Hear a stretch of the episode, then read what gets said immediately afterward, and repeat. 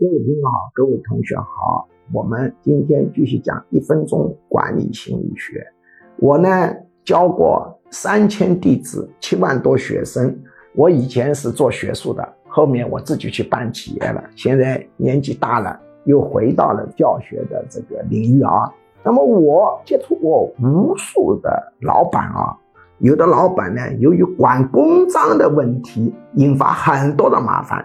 比如前几个月我到宁波去，我就碰到一个老板，由于他这个公章没管好，被员工拿过去偷偷的给人家盖了一个担保章，叭一盖好，几乎企业破产，损失了四千多万，他几乎天天睡不着觉。